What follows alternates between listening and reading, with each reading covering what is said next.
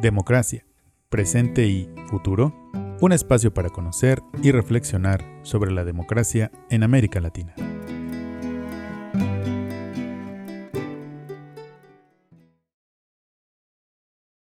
¿Qué tal? Mi nombre es Guadalupe Salmorán, estudié Derecho y Teoría Política, soy investigadora en el Instituto de Investigaciones Jurídicas de la UNAM.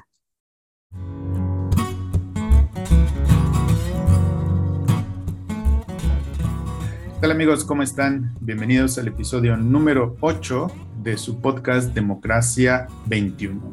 En esta ocasión estamos muy contentos de platicar de un tema muy actual y que esperemos que para ustedes sea muy interesante con la doctora Salmorán.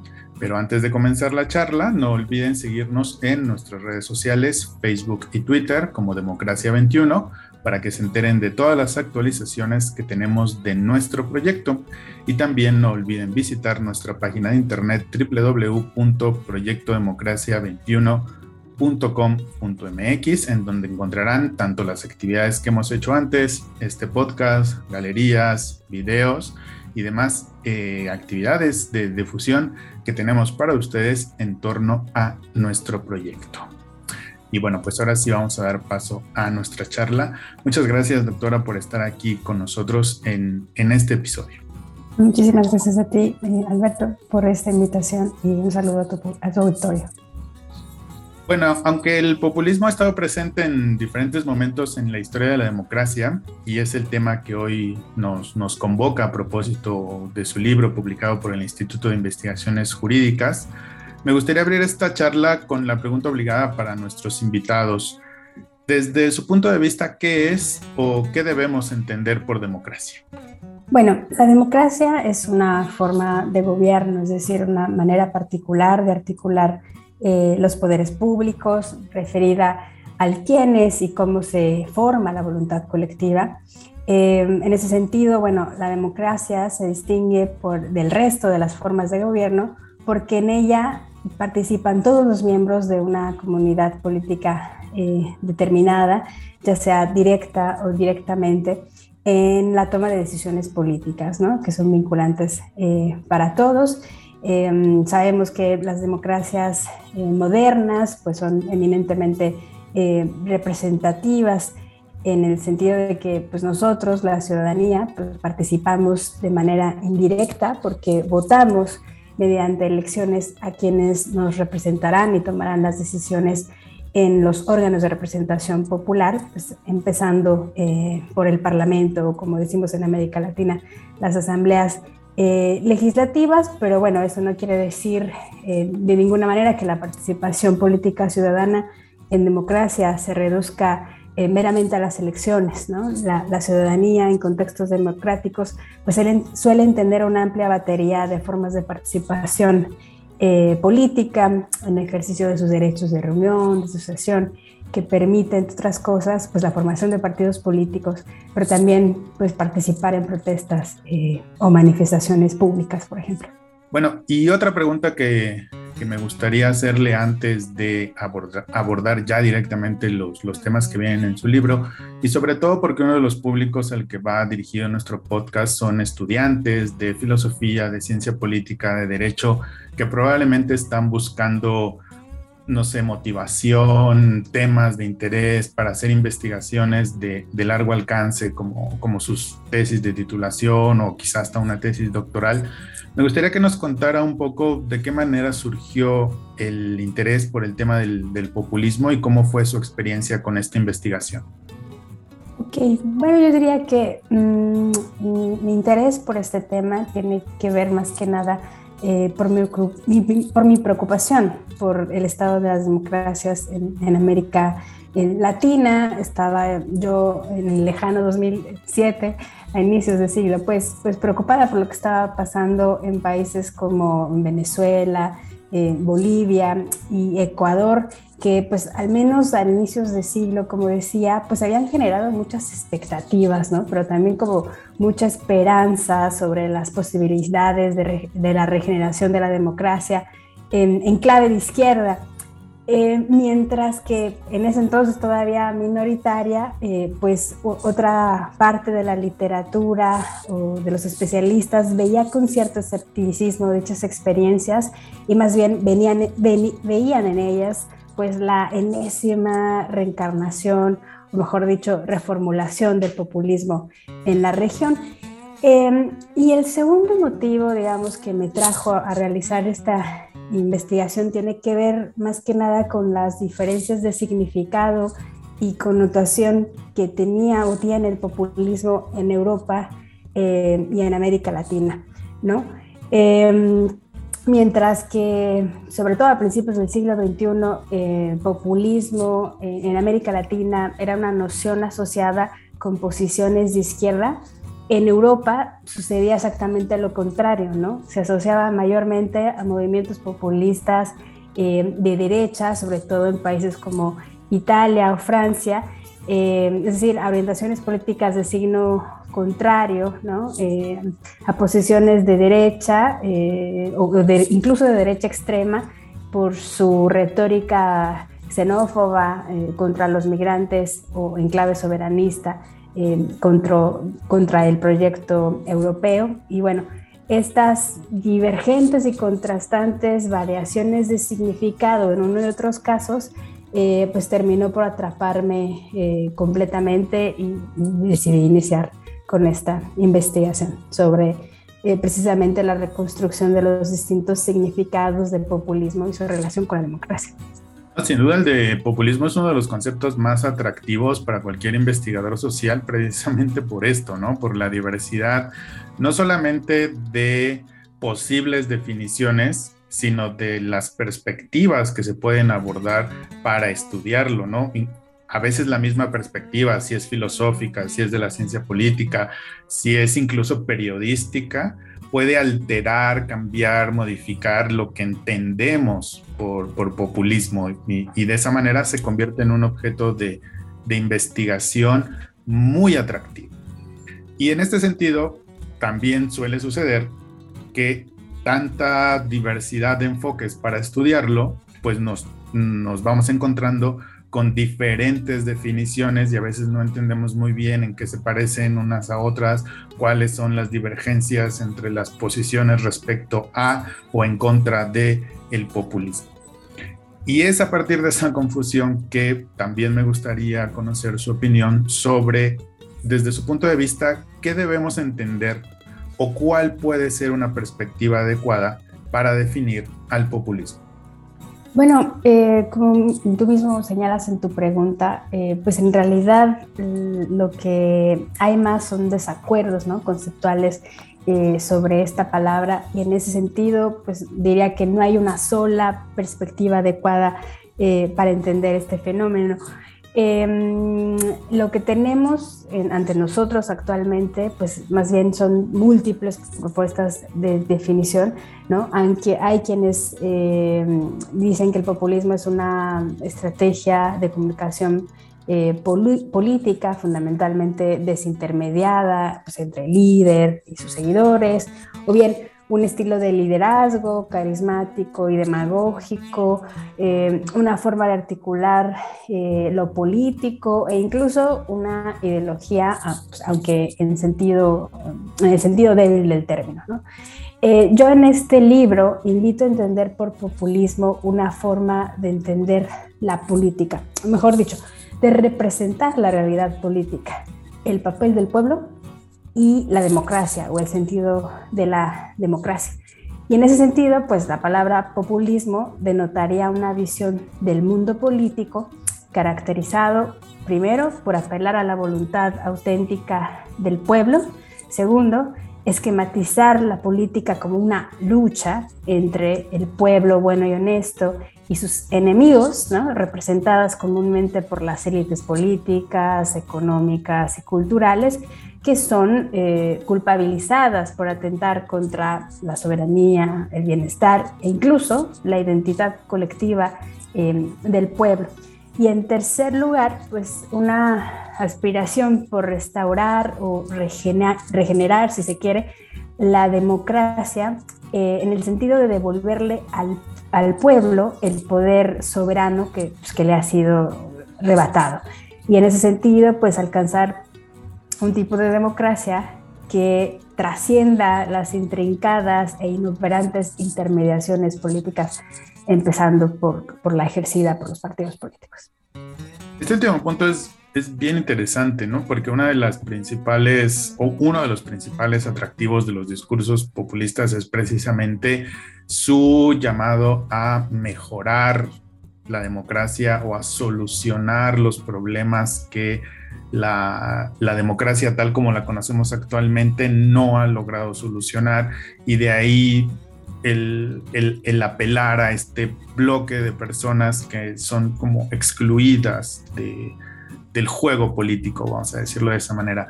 Ese es, yo creo que uno de los elementos fundamentales y más adelante me gustaría que nos concentráramos en eso, pero antes me gustaría que nos ayudaras a desmenuzar algunos elementos eh, intrínsecos del, populismo.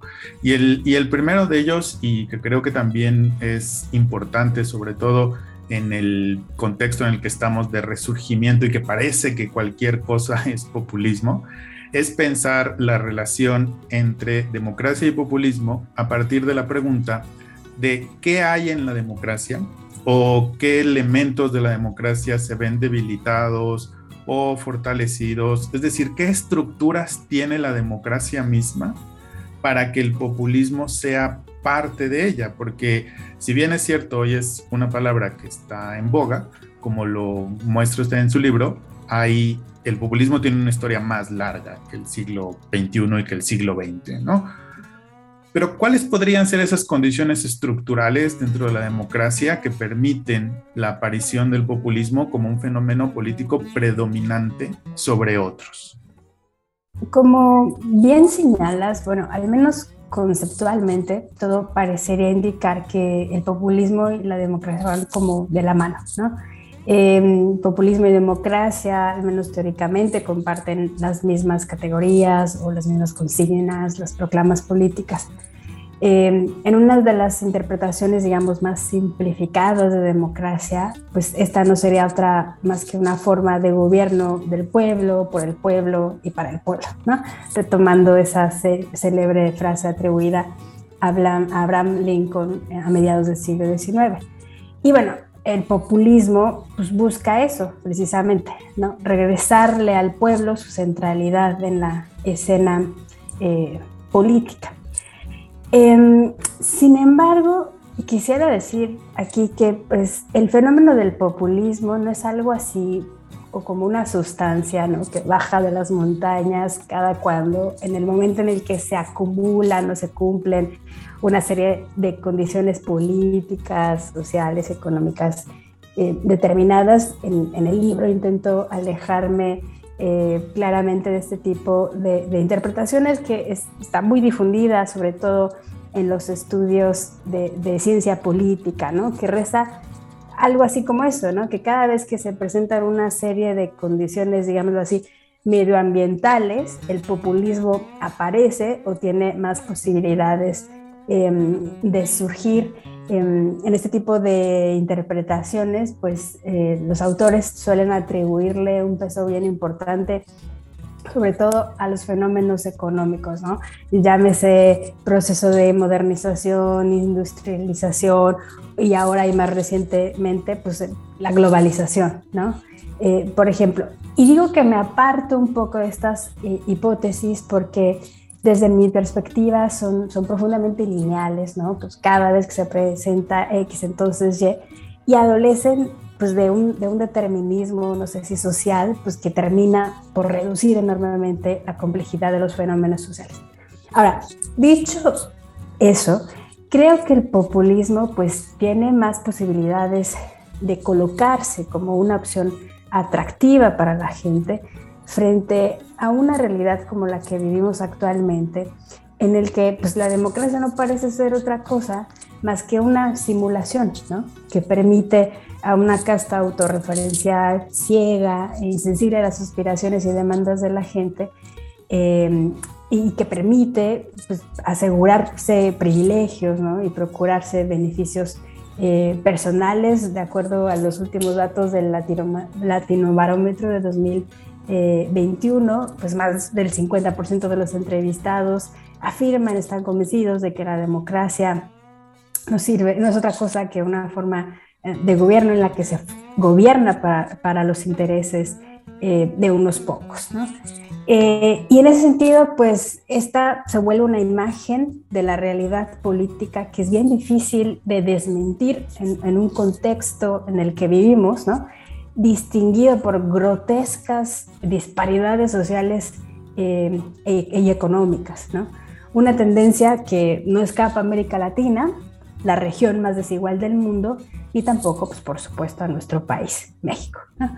Em, en ese sentido, creo que la representación del mundo político que proponen los populistas, pues tienen mayores probabilidades de éxito eh, entre la población en este clima de creciente mm, desafección y descrédito de uno de los actores más importantes, claramente no el único, eh, como lo serían los partidos políticos, eh, pero también un contexto de evidente insatisfacción en términos incluso globales con el desempeño de los gobiernos y en general con, con el desempeño de las clases políticas en, en los congresos, en teoría eh, los órganos de representación por excelencia en, en contextos eh, democráticos. ¿no? Em, sabemos que al menos en América Latina, este, la confianza o, podríamos decir la legitimación hacia los partidos y los congresos, pues ha descendido dramáticamente en los últimos 25 años. Bueno, yo creo que estas condiciones eh, pues favorecen a que el populismo tenga mayores posibilidades de, de afirmarse, ¿no? Como, como una posición atractiva entre la gente. Claro, y en este clima de deslegitimización de la política, pues van a aparecer dos, um, dos factores o dos elementos de la dinámica democrática que se van a mm, transformar, que se van a reconceptualizar, precisamente tratando de un, poco de resolver esa situación de crisis o de falta de legitimidad por un lado va a ser los políticos mismos o los líderes políticos y por otro lado eh, la gente misma a la que esos líderes políticos van a apelar. Y ya que nos, eh, ya que nos contaba esta parte de la desafección, de la falta de confianza por parte de la gente, y que al inicio, en una de las primeras preguntas, nos decía que es una de las características del populismo es apelar al pueblo, me gustaría tomar ese, ese, ese elemento del el pueblo y hacer la pregunta lo más directo que se me ocurre hacerla, que en este contexto de crisis, de falta de confianza de la gente por parte de las instituciones y que el populismo es una forma de apelar al pueblo, ¿existe el pueblo del populismo? ¿Es un sujeto político como decir los ciudadanos? Qué es el pueblo del populismo? Híjole, Alberto, muchísimas gracias por la pregunta. La verdad es que este tema del pueblo es bien interesante eh, y es una de las cuestiones con las que más me divertí, si te lo puedo decir así, al momento de, hacer este libro. ¿no? Em, y es que el del pueblo, bueno, es una noción resbaladiza, eh, ambigua y precisamente por eso tiene un enorme potencial eh, retórico. Ahora, para responder a tu pregunta tendría que decir, o tendríamos bien que recordar que el pueblo, el de los populistas, pero en general, pues es antes que nada pues una palabra, ¿no? Em, en ese sentido, una construcción o, o, una, o mejor dicho, una abstracción del intelecto que en cuanto tal, pues no denota una realidad empírica inmediata. Voy a decirlo de una manera bien simplona, pero ninguno de nosotros podemos eh, ver hacia el horizonte y al ver un grupo de personas ahí reunidas, no podríamos decir, mira, ahí hay un pueblo, ¿no? Para hacer algo así necesitaríamos forzosamente un criterio a partir del cual pues identificar a ese colectivo como el pueblo. Em, en el prólogo de, de, mi libro, el profesor Michelangelo Bovero dice, creo yo con razón, algo así como tendríamos que entender que el señor pueblo no existe. Pero lo dice en el sentido de que no existe algo así como un ente colectivo llamado pueblo dotado de una voz y voluntad propia, ¿no? Esa manera de interpretar al pueblo, pues no es más que una ficción en este caso, no tanto de la uniformidad social, como suele decirse en la literatura, sino más bien del consenso unánime, que para existir necesariamente tiene que ser interpretado por otros, o como dirían los populistas, ¿no? encarnado por la voz del líder. Em, y esta interpretación que hacen los populistas del pueblo desde mi, perspectiva no solamente es problemática en términos democráticos, sino además es falaz porque em, recurre en algo así como una concepción hipostática del pueblo que hace eso, tratar una noción abstracta como un ente real, ¿no? como un sujeto político viviente, cuando en realidad pues, necesita siempre de ese intérprete de la voz del pueblo eh, para poder existir. Em, decía Norberto, Norberto Orbovio en una de sus em, obras que si queremos, digamos, rescatar la noción del pueblo como sujeto político en términos modernos, pues tendríamos que hablar precisamente así, de ciudadanos en plural y no, ¿no? de un, pueblo eh, entendido como un sujeto monolítico. Entonces, podríamos decir que el pueblo del populismo existe como criterio político, es decir, alguien dice yo le voy a llamar pueblo a los pobres, los nacionales, los excluidos. ¿El pueblo es un criterio político? No, lo que, lo que digo es que el pueblo, el pueblo eh, de los populistas no existe, en el sentido de digamos, me estoy refiriendo a, la interpretación hipostática que hacen los populistas del pueblo como un sujeto unitario con, dotado de una voz propia, ¿no? Eh, y eso es, digamos, el uso particular que los populistas hacen del pueblo. Por otra parte, hay, digamos, distintos criterios de los que yo hablo en el libro, ¿no? A partir de los cuales, ¿no? hablar de, del pueblo, pero no tanto como un sujeto, sino más bien como una colectividad. ¿no? Y es a partir de ahí que digo que hay distintos criterios eh, a partir de los cuales pues, el pueblo es construido. En términos políticos y, modernos, ¿no? el pueblo pues, coincidiría con el término de la ciudadanía, en su reformulación, digamos, social, social, socioeconómica, ¿no? El pueblo, otras maneras de, digamos, de identificar al pueblo es a partir precisamente de la franja más desfavorecida de la población. En ese sentido, pueblo termina asemejándose o podría ser sinónimo de plebe, ¿no? Eh, y también hay otra, otra interpretación, digamos, más en, en clave nacionalista, ¿no? que precisamente identificará al pueblo eh, con nación y por último eh, aquella que más bien hace apelo no tanto a la noción de Estado-nación, eh, sino más bien a los vínculos o las tradiciones comunes ¿no? y vínculos étnicos y en ese sentido pues hablamos de pueblo como, como una etnia, pero vaya, sí es importante distinguir eh, el, uso del, que hacen los populistas del pueblo como sujeto político, eh, digamos, entendido como, como en términos unitarios, y por otro lado, los distintos criterios de identificación del pueblo, pero como colectivo. Muy bien, y cuando, cuando dicen los usos que hace el populista del pueblo, pues ahí ya entramos en la otra categoría que mencionaba hace un momento, que es el de los políticos populistas y en particular lo que ha identificado la, bibliografía sobre este tema, el líder populista, ¿no? Que parece ser el que es el que tiene la llave mágica de la interpretación de todos los problemas eh, nacionales, sociales, mundiales e históricos de la política.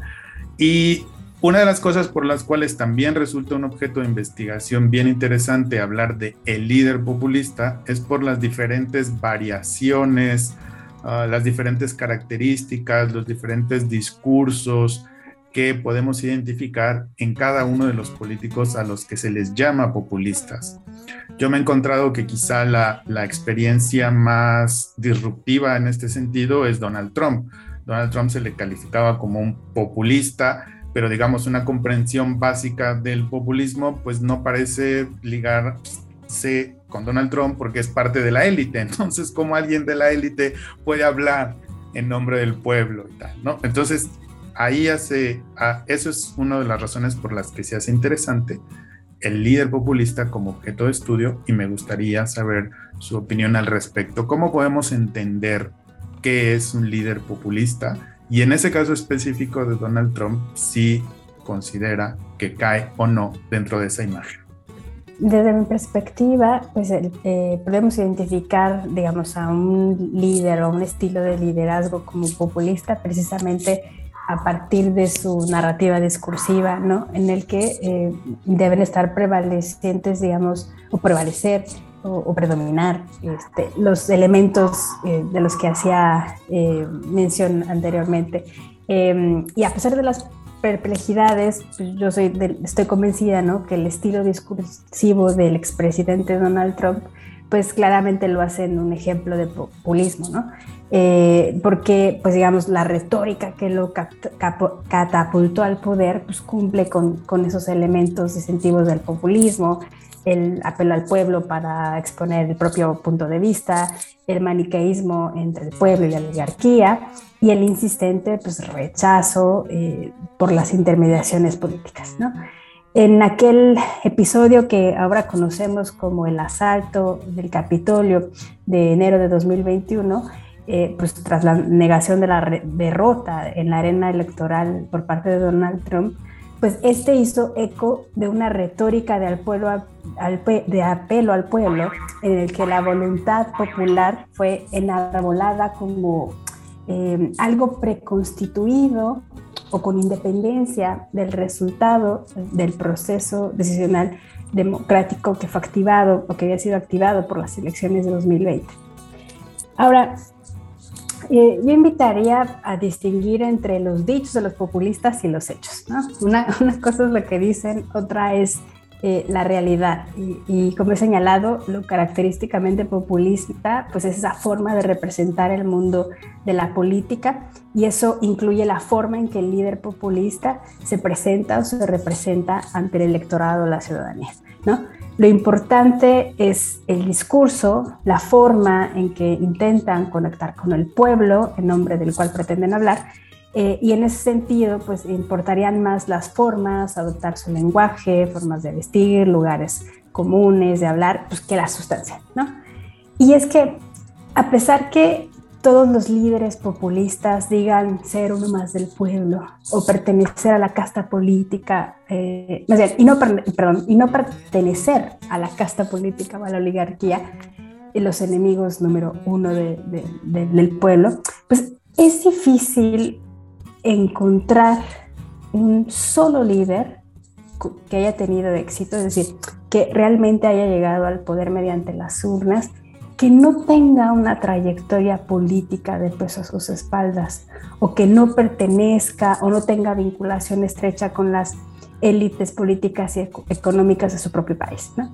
Este es el caso de Trump y de otros tantos líderes populistas como Juan Domingo Pegorón, Hugo Chávez en Venezuela o el propio López Obrador en México.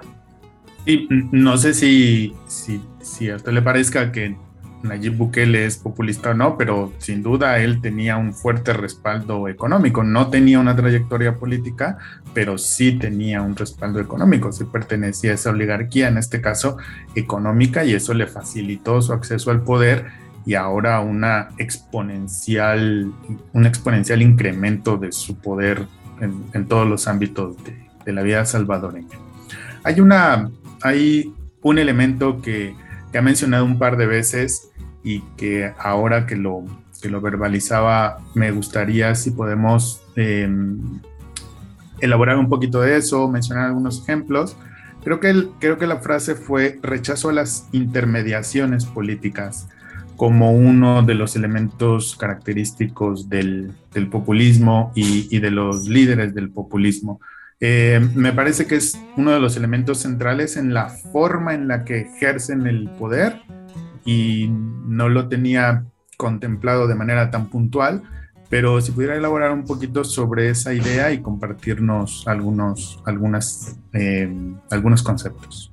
Sí, decía eh, que uno de los sellos distintivos, digamos, eh, del populismo, como decía al, inicio de mi intervención, pues tiene que ver con este deseo, con esta aspiración de devolverle el poder político o, la soberanía al pueblo, que han sido, digamos, aplastado derrubado por, por, parte de las élites eh, políticas.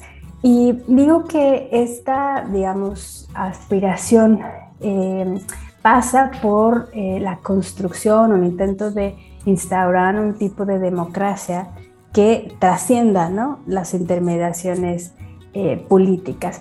Y en ese sentido, eh, el populismo no solamente es, digamos, los populistas no son solamente movimientos eh, que critican eh, las, las, intermediaciones políticas o son profundamente antioligárquicos, sino al mismo tiempo, pues tienden a mostrar un rechazo ¿no?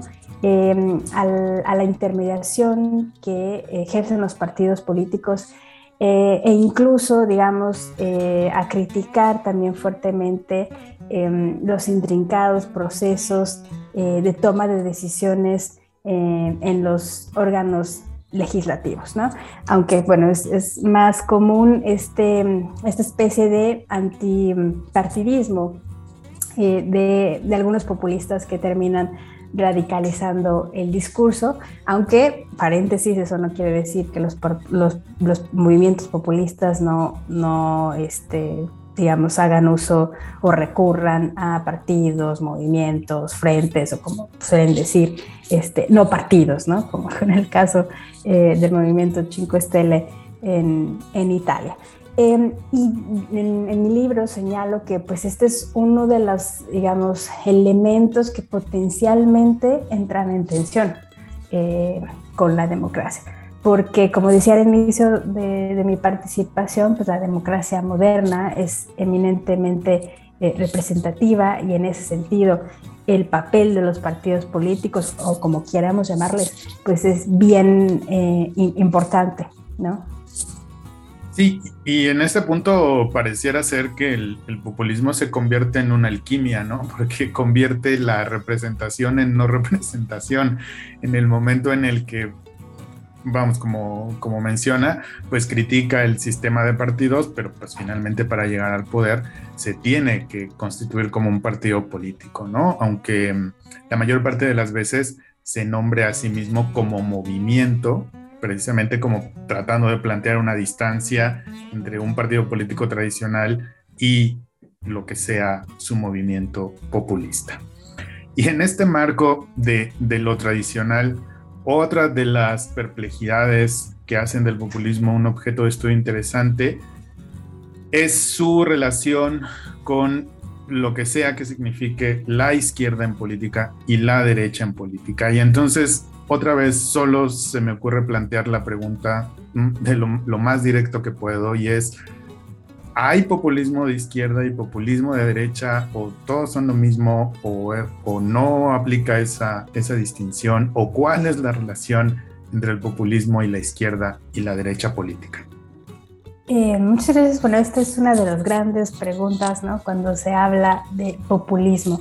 Eh, y es que esta, pues, es una categoría transversal, o si se quiere, que escapa al, binomio clásico de izquierda ¿no? y derecha. Em, eso quiere decir que pues, las proclamas del populismo pueden ser ubicadas tanto en uno como en otro lado del espectro eh, político. Eh, yo misma al inicio de esta participación señalaba ¿no? mi, mi perplejidad por las contradicciones em, de las asociaciones entre populismo y posiciones de signo contrario en ambos lados del Atlántico, ¿no? Eh, con posiciones de izquierda en América Latina y con la derecha en Europa.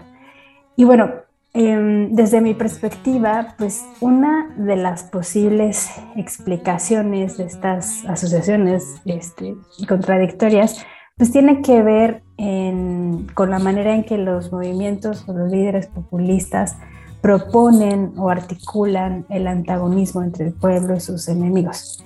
Y digo que esta es una de las explicaciones posibles porque hay quienes han intentado formular este, esta pregunta a partir de los proyectos económicos este, impulsados por, por los líderes populistas. Pero vaya, desde mi perspectiva, em, en, en, América Latina, sobre todo en los movimientos populistas del siglo XXI, pues han tendido, han tendido a pegar al pueblo en términos socioeconómicos, ¿no? identificando al pueblo con las clases más bajas o desaventajadas de la población, en ese sentido, con, con la pueble, ¿no? con la plebe, en contra de las poderosas élites eh, económicas y al mismo tiempo parasitarias del trabajo del pueblo, mientras que en los movimientos populistas eh, europeos em, tienden, aunque no siempre, eh, a apelar a reivindicaciones del pueblo en clave nacionalista o, étnico, ¿no? una parte de la literatura los llama nativistas, ¿no? en nombre del cual pues, han revivido el mito de la identidad nacional contra la amenaza eh, de los inmigrantes ilegales o, u otras minorías étnicas, eh, concebidos fundamentalmente pues, como un peligro para el bienestar y la, cohesión social de las sociedades europeas eh, y que ha alimentado los discursos xenófobos en el viejo continente, pero también en, en Estados Unidos, eh, por ejemplo, ¿no? Y fíjense cómo acá, de nuevo, la noción del pueblo pues, recobra vital importancia. Muy bien. Y ya para ir finalizando nuestra charla, eh, en el capítulo sexto de, de su libro, se pregunta si el populismo puede ser considerado una propuesta antidemocrática, es decir, si el populismo es algo que debilita o que va en contra de lo que debemos entender por democracia.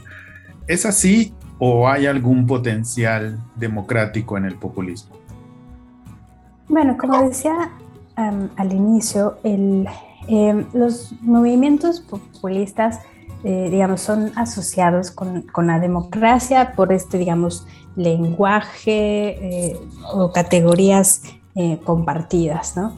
Em, pero al mismo tiempo he dicho que el populismo, mm, digamos, propone una manera muy particular em, de entender la democracia y de entender el papel del pueblo eh, en, al interior de esta forma de gobierno. Em, y digo, que desde el punto de vista empírico, pues sí, es cierto que el populismo de alguna manera tiende a ser asociado con reclamos ¿no? Eh, de la ciudadanía por participar más en, política. Eh, sin embargo, eh, al mismo tiempo, los elementos, digamos, distintivos de la narrativa populista, pues desde mi perspectiva, sí entran en, en tensión eh, con la democracia, con el paradigma de democracia moderno, es decir, este, con el paradigma constitucional y representativo. En extrema síntesis, en este trabajo, digo que la radicalización de la narrativa populista basada en una interpretación extremadamente simplista del mundo político, pues termina por entrar en contradicción o intención con algunos de los principios, principios sobre los que se basa este paradigma de democracia moderna. ¿no? Eh, y digo que el pueblo, el apelo al pueblo propuestos por, el populismo, por el populismo como un sujeto político y unitario y moralmente unificado, ¿no? dotado de aspiraciones e intereses propios, que pueden ser encarnados por la voz de un líder, pues es una representación que termina siendo falaz e inadecuada para reflejar la complejidad y el pluralismo político eh, que caracteriza a las sociedades modernas. La, representación del pueblo como un ente dotado de una voluntad propia y unívoca es, es una metáfora, lo he dicho antes, eh, una ficción del consenso unánime que termina por ser instrumentalizado pues, para ignorar o hacer callar las voces eh, disidentes. Eh, el segundo, digo que la concepción de la política como una lucha entre el pueblo y sus enemigos, pues reduce la esfera pública a un esquema binario y moralista, ¿no? de buenos contra malos, pues que hace coincidir la voluntad del pueblo con la voz del líder y que convierte eh, a los adversarios o cualquier voz disidente en rivales irreconciliables a los que se les desconoce toda legitimidad política. Eh, nótese bien cómo el populismo pues, tiende eh, a reducir al pluralismo político a su máxima expresión, o conmigo o contra mí, ¿no? y termina por alimentar, por no decir exacerbar, la polarización política pues, que transforma el espacio público en dos polos opuestos, eso, irreconciliables. Eh, y uno, uno, de los problemas, no es el único, pero uno de los problemas de esta edición del mundo es que pues, termina por desconocer el potencial colaborativo del quehacer político eh, y que también eh, termina por olvidar que, pues, que la democracia se basa, por el contrario, en el reconocimiento y en el respeto de las diferencias. ¿no? En un contexto democrático, ningún adversario o, voz disidente podría ser declarada ni tratada como enemigo. ¿no?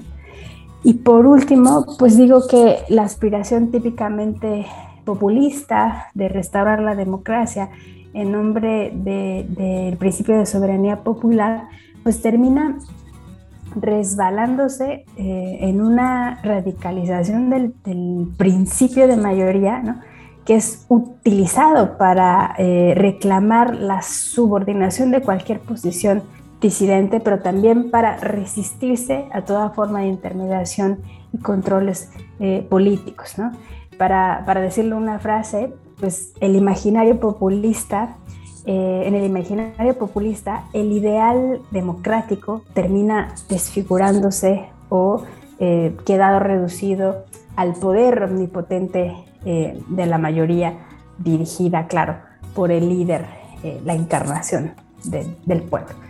Y diría que en extrema síntesis de verdad, desde mi perspectiva, digamos, estos son, estos son los peligros de, la radicalización de la narrativa populista.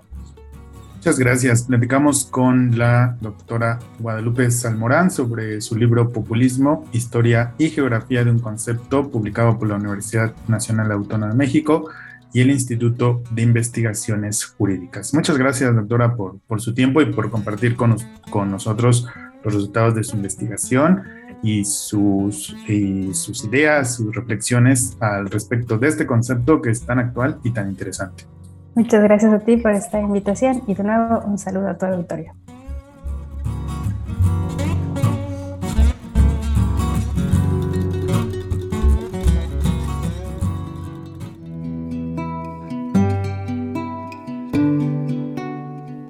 Democracia, presente y futuro. Un espacio para conocer y reflexionar sobre la democracia en América Latina.